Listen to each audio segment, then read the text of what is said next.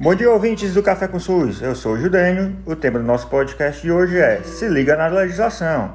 O papo começa em 1988, quando o SUS foi instituído na Constituição Federal e desde então é organizado pela diretrizes da participação social. Para isso, eu convido meu amigo Ricardo para dar continuidade ao assunto.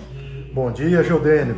Inclusive, meus amigos, a legislação não para por aí não. Em 1990 nós tivemos a Lei 8080, que deixa bem claro esse princípio e traz a ideia do controle social. Como a nossa vontade é mostrar para vocês aqui um pouco mais sobre a participação da comunidade na gestão do SUS, nós não podemos deixar de falar para vocês da Lei 8142 de 1990. E o que, que ela faz de importante? Ela define a Conferência de Saúde e os Conselhos de Saúde. Eu queria chamar agora aqui o nosso amigo Cássio, aí, que é um, um expert aí na conferência, e vai falar um pouquinho com vocês. Obrigado, Ricardo. Dando continuidade ao assunto, a conferência ela tem a periodicidade definida pelas leis de quatro anos.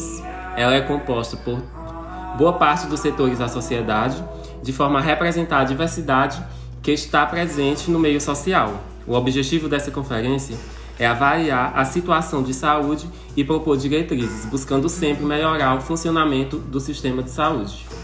Agora, para falar dos conselhos, eu chamo meu amigo Enzo. Isso mesmo, Cássio. E agora falando um pouquinho sobre os conselhos, eles têm caráter permanente e deliberativo. O objetivo deles é formular estratégias de controlar amplamente a execução de políticas. E nesse sentido, vale ressaltar que o, eles são compostos por 50% de usuários do SUS, que é a população, e os outros 50% são é, ocupados por representantes do Ministério da Saúde e profissionais do SUS, que são os profissionais da saúde.